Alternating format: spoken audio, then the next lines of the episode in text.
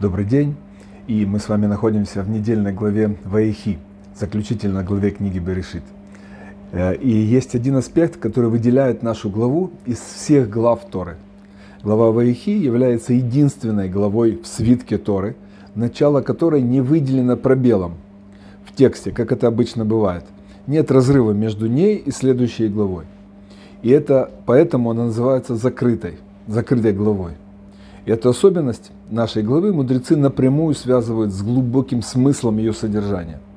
И как и во, всех, во всех постановлениях мудрецов, в разделении Торы на главы, принятые ими, есть глубокий смысл, намекающий на тайны, скрытые в Торе. То есть, несмотря на отсутствие пробелов в тексте Торы, в свитках, первые из которых были написаны самим Маше Рабейну, мы знаем, мудрецы все же выделили нашу главу в отдельную. И тем самым высветили намек, с которой скрытый с, с, смысл, заложенный э, в нем тут. Духовный наставник, знаменитый Ишивы Мир, Рав Ерухам Лейвович, который э, говорит, что в том, что недельная глава Вайхи закрыта, есть глубокий намек на то, что в этом месте буквально скрылась сама Тора. Тора не. Попытаемся немного объяснить это. Я услышал этот урок у Рава Игаля Полищука, духовного наставника проекта Бейрот Ицхак. И мы знаем, что вместе с Яковом в Египет спустилась шхина. Э, так и говорит Бог Якову, я спущусь с тобой в Мицраим и выведу тебя оттуда. Более того, в книге Зор, базовой книге Кабалы, приводятся комментарии отрывка «И вот имена э, сынов Израиля, пришедших в Мицраим». Э, да, Зор пишет, что под именем указанным в этом отрывке, следует понимать источники высших духовных сил, соответствующих каждому из колен Израиля. И вот тогда понятно, что источник духовных сил также перемещается в Египет в каком-то, каком-то смысле в изгнание в духовных мирах. И это нужно быть аккуратным по, по, по, тут, потому что, еще раз акцентирую внимание на слове в каком-то смысле, да, чтобы не углубляться. И, и так народ Израиля спустился в Египет не один. С ним был Всевышний. И его духовное вот это воинство, и все духовные корни. Когда народ, а, ну и система ангелов и так далее, все духовное воинство. А когда народ находится в истинной связи с Творцом, его невозможно поработить, говорят наши мудрецы. И обосновывают это так. Сказано а, о заповеди высечены харут на скрижалях. И написано в Мишне Перкеавод, что мудрецы читают это слово иначе. Они говорят, читай не харут высечены, а херут, свобода. Ибо, продолжают мудрецы, свободен только тот, кто занят изучением Торы. Подчиняя свой разум мудрости высшего, высшего, высшего разума Творца, человек удостаивается личного проведения, ажгаха, ажгахи, надзора со стороны Всевышнего, и он, подчиняется, э, он не подчиняется законам этого мира. В этом случае он не подчиняется законам этого мира. И становится, значит, становится свободным. И тут нужно прислушиваться к следующей мысли, высказанной мудрецами. Абсолютная свобода выражается в том, что Тора позволяет человеку уже в этом мире соединиться с вечным, выйти за границы материальности, которая является источник всякого порабощения. И в Талмуде Шаббат сказано «Эйн Мазаль Израиль» Израиль не подчинен системе созвездий небесских сил.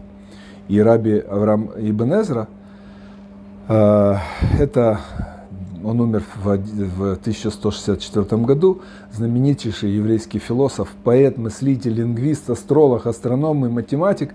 Ему принадлежат знаменитейшие комментарии в Торе. Вот один из них мы сейчас э, э, посмотрим. И для скептиков добавлю, что он также является одним из основателей грамматики иврита. А среди математических достижений ему принадлежит вычисление э, и свойства биноминальных коэффициентов.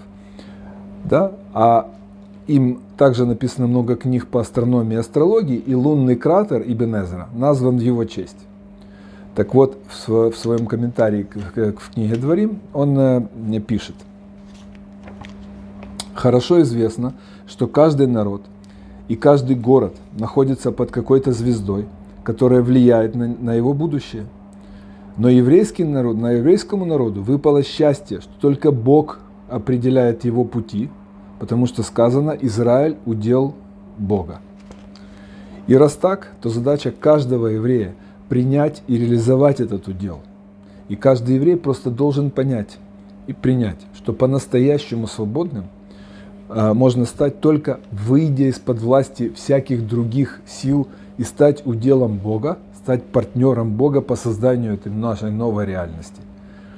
И поверьте, тот, кто почувствовал эту свободу и это ощущение быть партнером Бога, никогда не захочет обменять его это ощущение ни на что другое. Более того, он всячески хочет поделиться с окружающими, ему, его близкими, его, ему людьми той информацией, которая приводит его к этому состоянию. Но, увы, на него зачастую смотрят как в какой-то степени сумасшедшего, как многие смотрят на религиозных, или правильно сказать, соблюдающих евреев. Но мы чуть отошли в сторону. Мы должны понять, почему же наша глава закрыта, называется закрыта, и какой в этом смысл. Так, состояние Бен-Хорин, дословно «сын свободы», истина свободного человека, состояние невозможно без связи с Творцом и без Тора. Но вот как раз тут и нужно сказать, что нельзя ничего сравнить с Торой Якова.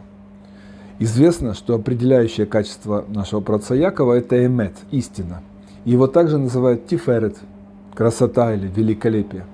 Эмет, оно же тиферет, это гармония между Хеседом Авраама и Гвурой э, Ицхака. С другой стороны, эмет – это одна из характеристик Торы. То есть Тора так и называется – эмет, потому что это истина. То есть Тора является самой сутью Якова. О нем говорит сама Тора «Иштам Ешев Оалим» – человек цельный, сидящий в шатрах, в шатрах учения, учения Торы. Прежде чем прийти к Лавану, Яков 14 лет учился в доме учения Шема и Эвера, а до этого получал знания в шатрах своего дедушки Авраама и своего папы Ицхака. Если делать подсчет, то мы получим 77 лет непрерывного изучения Торы. Наша недельная глава начинается стихом «И жил Яков в земле Мицраима 17 лет». Тора подчеркивает, что именно в Египте жизнь Якова была наполнена удовлетворением, радостью, духовным подъемом. К нему вернулась Шхина, он был окружен своими праведными детьми и внуками. Беда больше не постигала его. В силу того, что Яков прошел все испытания, уровень его Торы был невероятно высоким. И вот когда Яков ушел из этого мира, ушла с ним его Тора с уходом Якова пропало его влияние, поддерживающее духовный уровень народа. Мудрецы Торы приводят в этот мир необычайное открытие, особое понимание Торы своего поколения. Когда они живы, их мудрость и знаний может удостоиться весь народ, но с их уходом эта особая мудрость уже не спускается в этот мир. Уход Якова при всем великом достоинстве его сыновей – стала причиной сокрытия Торы. И что, спросите вы? Как это отвечает на наш вопрос? Нужно вспомнить, что мы сказали в начале. Из-за чего мы ушли в разговор о свободе, об истинной свободе, которую невозможно достичь только пребывая, а только пребывая в связи с Творцом через глубокую связь с Его Торой. Мы сказали, когда народ находится в истинной связи с Творцом, его невозможно поработить. И вот уход Якова – был причиной сокрытия его Торы и, как следствие, стал причиной начала порабощения. И на этот ужасающий факт, фактор сокрытия Торы Якова, этот факт находит отражение в закрытости этой главы. В нашей главе Ваилех у нас есть обещание, данное Всевышним, что Тора не забудется в устах потомства. При этом комментирует Раши, добавляет страшные слова. Не забудется окончательно. То есть все-таки забудется. Будет забываться. Но окончательно не забудется.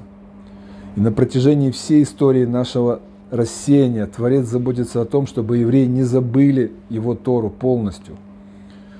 Но с каждым новым поколением свет Торы постепенно скрывается и скрывается, и Тора забывается.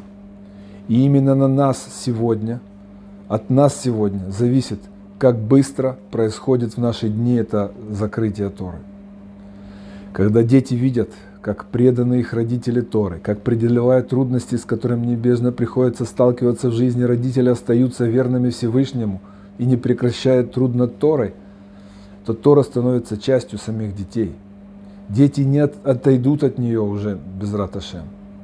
И наши великие учителя несут нам свою Тору и дают нам большой пример того, как надо жить, как мы учим на примере всей жизни Якова Авину, нашего праца Якова, и его связи с Торой и Творцом.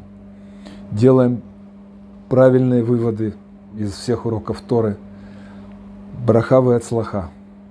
Остаемся и дальше в поисках смысла.